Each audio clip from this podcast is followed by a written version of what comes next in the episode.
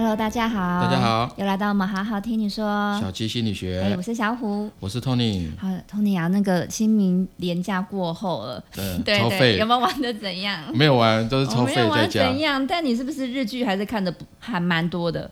有啊，我把那个《经济之国》的哎什么谁，反正就是三崎贤人演的那部，嗯嗯嗯我把它追完这样子。哦，你把它追完。对对对对对对对，好啊，因为我们今天要聊的这个东西，哦，好像也跟就是他，就是他，对对对，这有关。他他二零二零年呢，嗯，他演的一部电影，对。对，叫《剧场》。嗯那这部这部电影呢，红不红我是不知道，不过呢，他在网络上面呢有造成蛮大的一个回响，很多人讨论，大部分是女孩女生去讨论这部戏这样子。为啊为什么？呃，我看了一下留言哦，就是大家会去分享说自己的亲身经历，哦，也就是说。大体讲来，就是说这个这部戏里面，虽然他演的比较夸张一点，，嗯但是实际上生活中哦，真的很多人有遇到这样的状况，嗯所以我们想说，哎，我们来讲一讲这个部分。我想也是。那这部电影在讲些什么？它其实就是说我大概快速讲一嗯下它的剧情，就是三崎贤人呢，他在里面就是男主角嘛，嗯然后呢，他就是一个剧团的一个应该算团长吧，或编剧之类的。嗯，可是呢，他的编的剧就是好像太前卫了，所以一直都很冷门，嗯，不红这样子。然后他就某一天他就遇到这个女主角叫沙西的，对然后就看到他，觉得他很适合当，就就一见钟情，嗯，然后觉得他很适合当他这男个女女朋他友女朋友是一回事，就一见钟情；另外一个就是说某一部戏的女主角这样子，哦哦然后他还特别为她写了一出戏，一出舞台剧，嗯，然后结果呢，哎，他爆红，这部戏爆红了，哦对，没想到居然会这样，以前戏都很冷门，都没人看，然后居然爆红，嗯。然后但是呢，这个男主角贤呃三崎贤人他在里面叫永贤永永田。哦，永田，永田。嗯，然后他就是不让他演，嗯，他觉得很奇怪，这部戏明明好嘛，反应很好。反，而不让他演，对，不让他演。然后后来就发现，就是说，在戏里面啊，他没办法面对一个越来越好的另外一半，就是沙希。嗯，也就是说，因为她她是从一个默默无名乡下来的一个女孩女子，生对，然后来到东京，她有她的梦想，想要当演员嘛。嗯，她有她的梦。嗯，那结果呢，反而她这样子遇到男主角永田的时候，哎、他让她好像有成名的机会了。对，这个梦想好像要开花结果了，嗯那就永田就把它抹杀掉。，OK，明明是他栽培他起来的，结果他又把他抹杀掉。哇，我觉得好有一点矛盾跟扭曲的心理耶，对但他就是没办法，蛮多的哦。没办法面对另外一半变得越来越好。或是因为我刚刚才有突然想到，对，那还有一种关系是老师在提拔他的学生，导师提拔学对，生，然后还有一种是呃主管在跟他的部署相处，嗯，我觉得也是有一点点的这个味道哎，一种是眼红啦，一种是害怕啦，嗯嗯，另外嗯一种是控制，他可能控制不了比他更好、更厉害的人。没错没错，对，所以他在里面呢，他就一直消耗这个沙西这个女嗯好可主角。怕哦，对，那他们交往七年呢，好恐怖，七年呢，你想想看，哎，这这怎么怎么耶，以现代男女的这种交往的嗯。关系来讲，怎么可能会撑得下七年？我觉得会，我得觉得会，一般人 好了，可能会啦，但是现在感情不是比较速食嘛，所以我哇，七年消耗，我觉得我受不了。你知道为什么有办法到七年？因为他们中间过程其实它有一部分叫做纠缠，反反复复嘛。对，这种反而会不小心会越拖越久。这是我哦后来观察到，如果里面其中一方是比较冷静的，对，其实就会很快去结束这一段感情。嗯，嗯，但是他只要有这样一个，反而是更多的情绪跟感受在里面。哎我跟你讲，这段感情还不容易分掉。哦，那有可能，因为嗯这个后来大家就在剖析说，哎、这个女主角到底怎么回事？嗯，就是从从她戏剧里面的表现哈，就是说她是一个比较包容的，嗯，可是两个人都是，哎，两个人是自卑的，对。都是自卑，可是一个呢，他是比较放纵，尽情的往外，你说那个男生，男生男生嗯是不断往外的去要求，对，那女生呢，她是不是一一直不断的往内吸收包容？哦，好可怕哦。所以就很像 女主角沙西，很像妈妈啦，哦。就是一直包容男主角这样子。嗯，很像他的妈妈。很像妈妈的感觉啊，就一直在包容啊，一直跟他道歉啊，就一直，本来她是一个很开朗的女生，好恐怖的鬼故事哦。对，那这部戏呢，基本上就是我不知道大家有没有看过啊，就是太宰治的风格，嗯嗯，很压抑，嗯，比较黑暗、灰暗的感觉，日本日日本文化的那个感觉，对，对。那基本上呢，他们两个的共同点，大家就在讲哦，就是说，哎，男的就很像渣男嘛，不断的去跟女生索求。对，他的房租也不缴啊，也没收入啊，干嘛的？然后女生就是为了要维持家计嘛，他就是去打工啊，干嘛的这样子。那男的他就是比较自我，嗯，然后也比较自大，对，自大又敏感，嗯，自大又敏感，所以他都只考虑自己，不考虑别人。这也很 很容易遇见。很多啦，很多，包括我我自己朋友里面也有这样子，不是我啦，就是我的周遭朋友。我之前我记得我之前好像不知道哪一集有分享过一个，都是他的另外一半就是这样子，或者是他都交往这种人，这种男生，我就不知道怎么回事。我觉得很辛苦。对，他就喜欢那种有才华但又自命不凡的那种。OK。对，就就觉得哎，还蛮蛮有趣的这样子。嗯嗯嗯。对，我想说哎，那。怎么样去了解说，哎，在有另外一半是这种情况下，哦，那自己会受到什么样的影响？我觉得会蛮多的耶，只是说自己有没有呃去觉察到说这是不是自己要的关系跟未来？因为有时候我会觉得，呃，很人很容易把这种纠缠的感情把它当成是爱情，因为爱情它很抽象嘛，嗯，所以会把很多的情绪或者像很多的。投射，还有刚才讲的，可能是很多的自卑啊，或者说呃，有很多的情节是混合在里面的。嗯嗯嗯，对，没错。对，但是你说七年的消耗，真的蛮可怕的。其实哈，大部分呢，我我我想，我们每个人呐，多多少少都有一点，有点自我，嗯，或者是有点自卑，或者是有点自恋，这难免的，只是说程度不一而已。我自己是觉得啊，在一段关系里面哈，满足对方。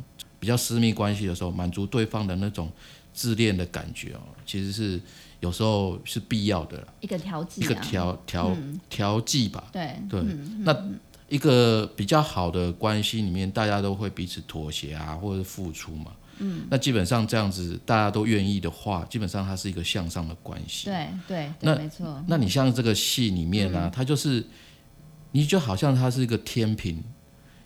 一个他不断的付出，一个不断的吸收，所以等于说这个天平哦，它不是平衡的关系。嗯嗯嗯，那就是你可能，如果你发觉说自己可能是在这样子的感觉，就是天平的歪了一边的感觉，那可能你就是遇到这样子的伴侣。嗯，那这种伴侣呢，通常叫做自恋型的伴侣。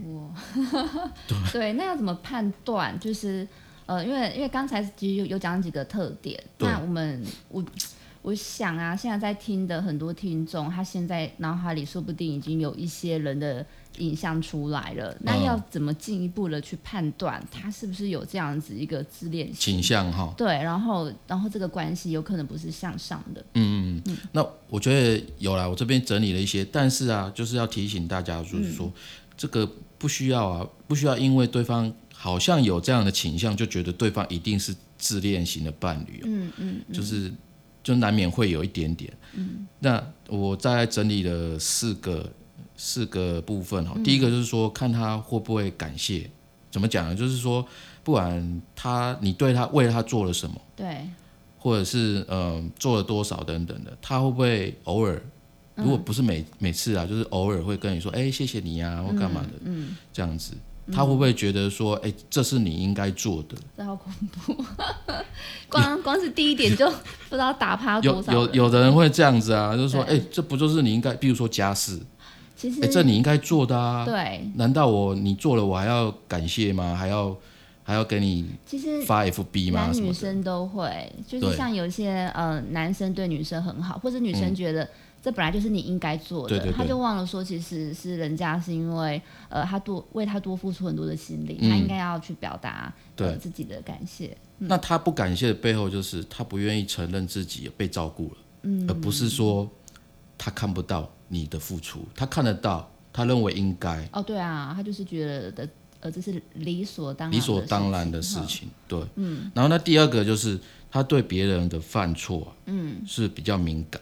嗯，比如说他做了，你做了很多好事情，为他付出很多好事情，但你只要做错一件事情，他就他就非常的觉得说，哦，你这个非常超超好这个糟糕，什么什么什么。好好，我现在我们恐怖故事讲到第二条了。对，那那第三第三个就嗯是在呃，假设你们在讨论一件事情，嗯。要做一个决定，或者是在吵架的过程当中，嗯，永远你是妥协的那一方，嗯嗯嗯嗯，你这是一个，然后另外一个就是说，另外一个面向，你会不会啊，在做即使没有在跟对方见面的时候，你自己在做决定的时候，嗯，会经常想到他，嗯，这是什么意思呢？就是说，你会希望自己照他的想法来做决定。哦，因为等于说你已经被他影响了。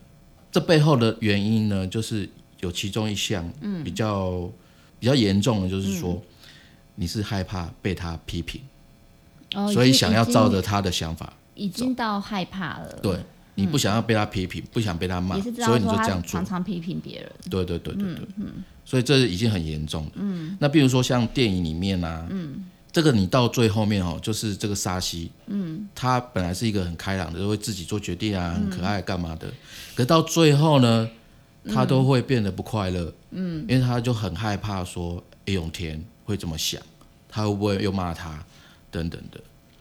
所以这个故事告诉我，在电告什么恋爱要小心，对不对？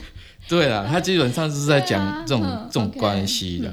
然后他最后一个就是他会不会莫名其妙突然暴怒？嗯，对。那这种人呢、就是说他的是自恋，可是他背后其实是？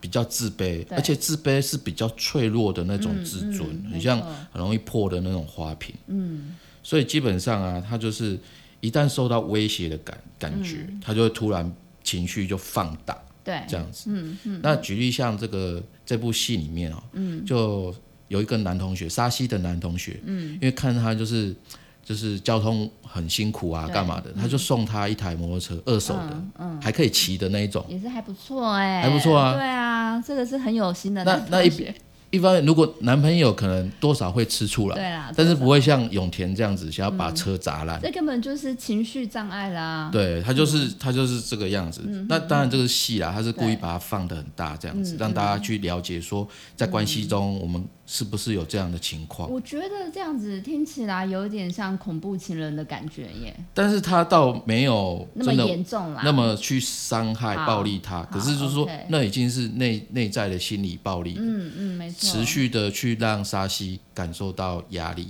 这样子，嗯然后变得越来越不快乐。懂，嗯嗯嗯，这样子我真的也可以去想象，现在应该又有很多听众朋哎、友，但是 我一直在想啊，就是说为什么他们可以交往七年？虽然他是戏，可是现实生活一定有人也是这样子，可以交往这么久，到底是为什么？我觉得就是像一开头讲的地方，就是他反而会有很多情绪的纠缠，而而且是很难说清楚的，所以他其实有互相习惯了吗？习惯对方的这样子？呃，我觉得应该是有很多嗯，可能不理解，然后也然后后我觉得习惯是后来，后来才才变成习惯。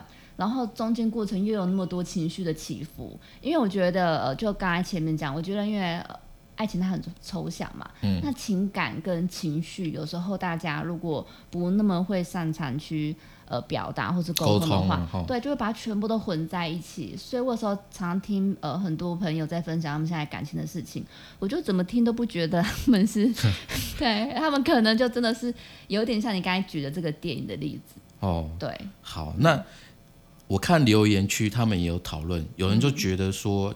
我们在讨论七年的这个部分嘛，那有人就他就发表说，因为这两个人他是算自卑的这个个性，对，所以呢，他们相遇的过程哦，就是因为，嗯、因为某一点像自卑的这个特点啊，嗯，就他们两个一样，对，所以他们觉得好像同病相怜的感觉，嗯，相似相吸嘛，互相吸引，嗯，那两个又不太擅长沟通，嗯，所以呢，他们在这个过程当中，这七年过程当中，没有人去主动发掘说他们两个人相处上面的问题到底在哪里。或是也很难发觉吧，自己在那个局内其实是很很难嘛因为对局外人局外人才看得清楚。那所以我们就有人就去讲说，那现实生活中哦，那怎么办？嗯，那有人就提我，我觉得可以参考看看啊，但不一定是这样。他是说，尽量一开始就先看清楚这个人大概是怎么样的性格，然后在还在自己没准备好的时候，不要马上一头栽进去跟他谈恋爱。就是说，在问题出现前，你就把他、把他、把他怎么讲，阻绝掉了。这是真的比较理性的说法啦，就是局外人的说说法。对，因为因为其实、啊、我也觉得 对，因为你说一开始就避免掉进这样的陷阱。你现在看到你一个好朋友现在陷入热恋，你就发现哎，他的伴侣根本听不对进去啊，最好他听得最好听得进去嘛。不可能，对啊，很难啦。其实我觉得比比较中肯、中间值的话，就是说去加强，或是学习怎么沟通啦。嗯嗯，因为这是所有解决问题，就是不管是什么样的人际关系都好，它是解决人际关系的最重要的一个根本之道，就是沟通，没错，就是沟通。可是我觉得这里面啊，呃，因为呃，这部电影讲的是自恋人格嘛，然对后最前面讲的那个例子，无论他的关系是像是师长或是长官，只要你碰到的是这种自恋型的对象，你要跟他沟通，你真的要比较有智慧一些。哎、真的真的，嗯我觉得自己要先调整好自己吧。对，对知道要先有觉察说，诶对方是这样子的人哦，嗯嗯，那你自己要有心理准备，这样子，而且要去学习沟通技巧，对，要学习怎么跟这些人沟通、啊，不是一般朋友的沟通哦，不是然你会被他气。不是一般人，所以 OK，基本上嗯是有一点压力了，就是要小心翼翼，嗯，怕怕对方暴怒啊，干嘛的？那如果现在，嗯、我们现在的听众朋友啊，就是自己的另外一半正好也是比较嗯嗯嗯敏感、脆弱型，怎么办？就是比较？自恋，对，那该怎么办？有一个大前提啦，是这样，就是说对方不需要你来拯救，嗯你不要想错想着要救对方，嗯，然后你也别想要改变对方，除非他自己有发觉自己是这个样子，嗯，然后你才适合去做一个帮助对方的角色。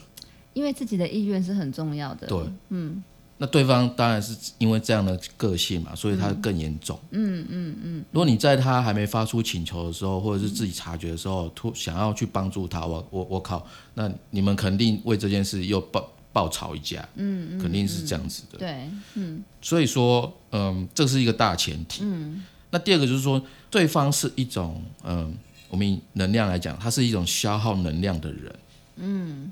就是不断消耗你嘛，消耗自己也消耗你嘛。嗯。所以呢，如果你对这个关系还想要维持的话，嗯，那你就要想要最好是补充自己的能量，自己的 energy 要。请问要去买一些能量的饮料啊，还是什么的吗？那我是讲心理层面的部分嘛。就是不管用什么方法都好，嗯，就是让自己的内在的心灵上面啊，尽量去怎么讲强大一点吧。其实还有呃，我觉得生活上的改变也蛮重要，甚至呃维持一个运动的习惯，嗯，这些都是对，都会有一些帮助的。嗯对对对对对。那当然就是，嗯、如果你发觉越来越不快乐，嗯，那你就要想办法让自己快乐起来，不能都是因为对方一直被，就是被对方影响这样子。嗯嗯，没错。那当然，如果可以的话，嗯，就是会，当然会建议就是跟他划清界限，哦，那就分手啦。对，最好是这样，嗯哼，因为有时候。你受不了这样的压力哦，会一直很痛苦嘛。嗯，但你又没办法解决，嗯，那你当然最终还是要先保护好自己啊。我觉得真的超难的。这很难啊，但是至少说可以想到这个部分，有想到比较重要。可是我，哎、好好，我我我就站在另外一个角度说，如果他们现在还是情侣，然后如果因为这样划清界限，应该心里面会有一点的罪恶感，对不对？对。就好像好像就是这个人已经知道他的敏感脆弱了，嗯。然后你现在跟他划清界限，好像放弃或抛弃他的的感觉。感觉哈，嗯。对啊，这就是我们刚才讲的大前提啊。你不要老想着说自己是那个拯救者，啊，让别人来拯救他。嘛，让他没有了，跟你讲让他自己拯救己。没有你他也活得下去，好吗？没有，可是可是呢，就是嗯你是另外一半啊，通常不会承认这件事情，嗯，承认说对方没有你，他也活得下去，很难去面对这件事情。或是哎、你看，还还有另外一种，这种这种呃，你知道吗？就在讲分手时候，有时候另外一半就会说啊，我就是不要分手，没有你活我活不下去，哦，对，对 不对？其实就有很多，又是一个情绪的纠缠。嗯，对，所以我才说七年为什么有办法七年，就是一直一直处在这种情感纠缠的状况。真的，嗯。所以一旦呢、我们在心理学讲哈、一个向下螺旋，嗯，一旦你处于这样子的关系里面哦，的确，它真的非常难抽离，嗯，你要花很大的心力去面对，而且有的时候讲恐怖一点啦，就就是恐怖片，真的啊恐怖片，就是呃，像以塔罗牌来讲，它有一张牌。叫做塔，塔。对，就是那个塔尔，就是对，就是旋呃哦，楼梯就是螺旋的向上的吗？高塔，高塔，哎高塔，然后它的那个高塔，其实像很多人抽到这种呃负面的牌，都会觉得很害怕。但是它其实它代表的是说，呃，有的时候你一直去逃避你人生中应该要去面对的问题，那你一直累积到最后面，命运就会用一种摧毁式的方式让让你觉觉醒。嗯，对，它有这样的一个意味在。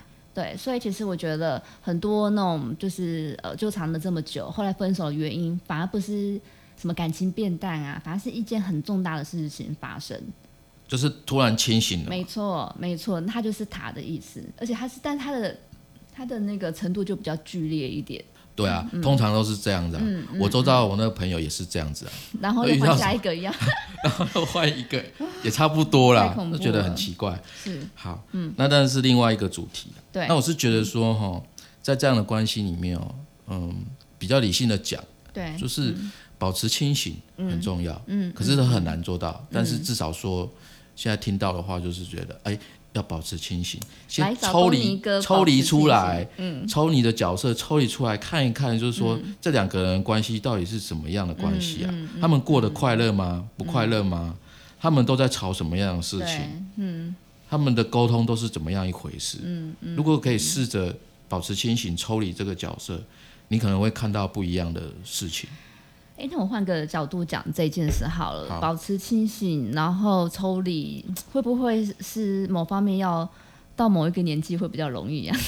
对不对？如果是二十，，如果是二二十多岁的话对，基本上很难啊，因为你在人各方面的经验上面，其实也没有那么丰丰富，没有那么富足，嗯。所以基本上大多没有那么豁达，嗯所以都会以个人的角度去看很多事情。对，所以呢，如果不幸的刚好你在 二十多岁遇到这样子的另外一半，那真的就是一耗就是耗七年，对就有可能。而且可能还会超过七年。嗯不过你说三四十岁如果遇到这样的，早就离开了，好不好？谁管你、没错，没时间跟你这边耗。谁跟你耗？啊？是不是老娘老子有欸大好的青春，我情愿跟别人玩情。愿跟别人，对不对？干嘛这样子？好了，回回过头啦，回过头来，就是我我们我们知道，就是说我自己知道，就是说很多外、呃、网络上面啊，各方面都会去讨论这样子的男生哦、对。或者是这样的女生，就是要渣男啊，或者什么的。可是大部分的都是在批评这样的角色。嗯，可是这部电影其实要给我们的角度不是不是只有这样子而已，它其实要它其实电影的结尾呢，它其实很开放的。对，怎么说？我大概讲一下，暴雷一下，反正、反正反正这个我我自己觉得这个太宰治的应该没有很多人会看。嗯，好，那基本上就是永田啊，他就是后来发现了自己是这样子的人，哦，他自己先对他发现了，很棒。嗯然后呢，他把自己的这个跟沙西的这个故事呢写成写成一个剧本，对，然后去演舞台剧，嗯，他自己就是男主角这样子，嗯，然后后来就呃有一出有一幕就是沙西来看了，然后观众很多，然后大家就是很多都很投入去看这部戏。那永田他演着演着，他好像他的眼神哦，就是好像是看到沙西在观众席上，又好像不是，嗯，就大家就在想说，哎，他到底有没有看到，或者是他太投入，嗯嗯，这样子。嗯嗯，然后就掌声嘛，演完就掌声啊，满堂彩这样子，对，然后沙西还是坐在那里一直哭，嗯嗯嗯，对，那可能他想到什么，他没有讲什么，，OK，这样子，嗯，开放式的，对，他就坐在那里很久很久，然后什么事都没发生，嗯，然后呢，就是灯啊什么都关掉，对，然后他就离开了，嗯。这样子，所以这个是开放式的结局，对。没有人说后面到底会发生了什么事情，嗯嗯嗯，那大家就热络讨论，就、就是觉得就后面的剧情会怎么样。嗯。有一个我觉得他写的还蛮还蛮棒的，对，很很中肯。嗯，那我截录他讲的，他就说，我觉得这样子的电影呢、不管是谁对谁错哦，如果只讲这样子的话，其实很很片面呐、嗯，因为毕竟在戏里面，大他们彼此的对对方的感情都是很真的付出的，真心付出的。只是不幸的他们是互相的消耗、互相折磨这样子。所以说，你给他给永田贴上一个渣男的标签呢、其实他很容易简化问题，就简化问题了。可是实际上，我们可以更开放的去探讨说，两个人如果下了台，他们在舞台后面见了面，嗯，然后去关心对方，说，哎、这个戏很棒，他很感动，或者是或者是永田跟他说对不起，对，那女主角沙希跟他说，哎、没关系，等等的。嗯，就是也很简单，对，让双方虽然分手，他们已经那时候已经分哦，我手了。觉得如果这样会很棒，如果是这种结局，对。我觉得很棒，就代表说，就算这个七年他们很耗损彼此，嗯，可是啊，最终的结果他们都学到了，也成长了，嗯。然后也放下，哦，我就用那种疗愈的讲法，对，就是这种很疗愈，这就是对不对？和解，对，就是嗯，我觉得一方面是跟对方和解，一方面也是跟内在的这个自己嗯和解就是他让自己可以真正的放下这段感情，对对，走出这样感情。最重要的是不要再碰到这样的人，这才是重点。哎那不要再碰到这样的人。那你之后再那个啦，计划另外一集，要如何就是，不要再重蹈覆辙啊，不要再重蹈覆辙。对那我觉得这个这个留言的人他写的很棒，嗯我觉得很喜欢，所以我就特别截录下来嗯跟大家分享。就是说，如果大家真的遇到这样的状况，哦，可以看看这部电影。对，为什么看这部电嗯影？就是说，你可以把它假设自己是抽离，嗯，自己现在的感情状态，好像在看这部戏的话，好像就是在看自己，嗯。然后这个开放式的结局很棒，嗯，他也许这样子可以帮助正在这样关系里面的男生女生，他都有机会，嗯，可以呃先保护好自己，嗯，然后让自己有机会跳脱这样的关系，对，然后获得成长等等的，也算功德一件，也算功德一件啦，哦。哇，我觉得也是啦感情真的可以讲蛮多的，蛮。多的啦。嗯，对好哦，嗯，那好，那我们今天那个东尼讲爱情没有啦，我们今天对，这是小爱情的主题啦。对对对，那看我们之后往后也会有更多这样的主题，因为我觉得它是蛮有意思的，因为它就是在我们现实生活里面是很快，应该是很容易就会有有机会去探探索，就是在嗯感情这个议题。对嗯，好哦，那就是呃，听完我们今天这一集，如果你听的有一些感触或有一些想法，也欢迎留言或私讯给我们同对名的好好听你说粉丝团。对，欢迎大家分享。但是，但是，因为又有人，嗯，又有人来问说，我们有没有可以？你说那个心理咨询咨询啊，服务啊，对对，那、哼我说我没有，我回答很多次，就我们没有在做那个心理智商这个部分，对对，嗯，我们只是单纯的分享。嗯，但是呢，如果你有需要，我们可以帮你介绍，这样子。没错，对，好，我们这个啊，每每周三晚上呢，都会在七点的时候，嗯会发布新的一集。对，所以呢，你觉得我们频道你听了很有感觉，那欢迎你给我们五星的评价，因为你这个小小的举动呢，就能够帮助更多人加入了解自我的学习行列哦。嗯，好，那我们今天就到这边喽，对，谢大谢谢大家，拜拜，拜拜